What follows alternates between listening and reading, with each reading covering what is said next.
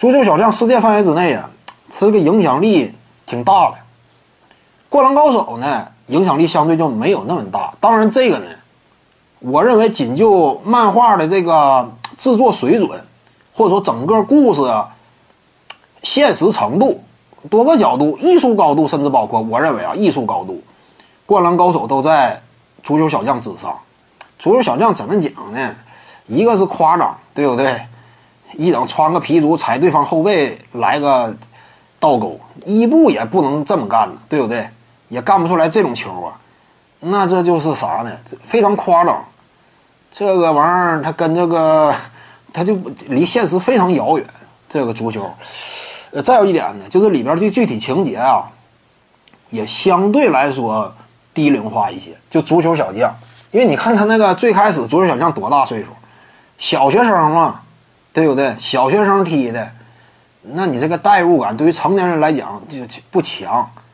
那小学生呢？你这个写作方面啊，你也素材方向都受限，爱情比例啊占的就不是特别多，抓青少年这块呢可能说也差，对不对？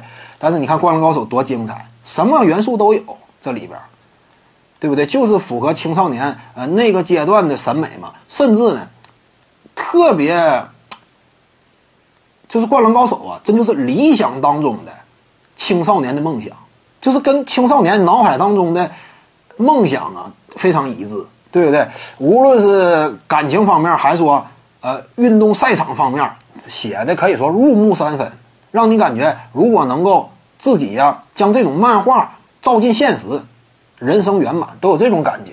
跟足球小将它整体的维度以及饱满度，那还是灌篮高手要更高一些。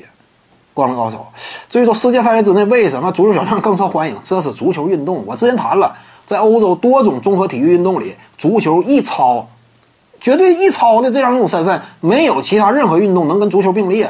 那你影响力肯定上不去呗。但是在国内呢，尤其在中国不太一样，因为中国我之前也谈了，足球满打满算历史最好成绩，啊，主流赛事啊。差不多也就是第二左右，而且这个名次呢还很少拿，通常都挺靠后的。但是篮球呢，长期称霸，对不对？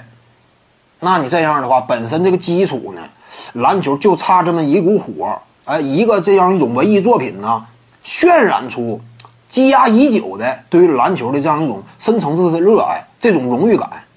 那灌篮高手，你相当于把那一那一代的年轻人呢，埋藏已久的。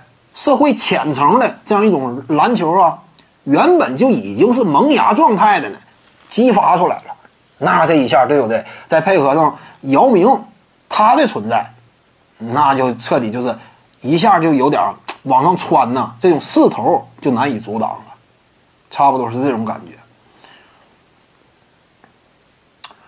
觉。说实话，足球小将我就小时候看过，大了之后我没有再看的兴趣，就是。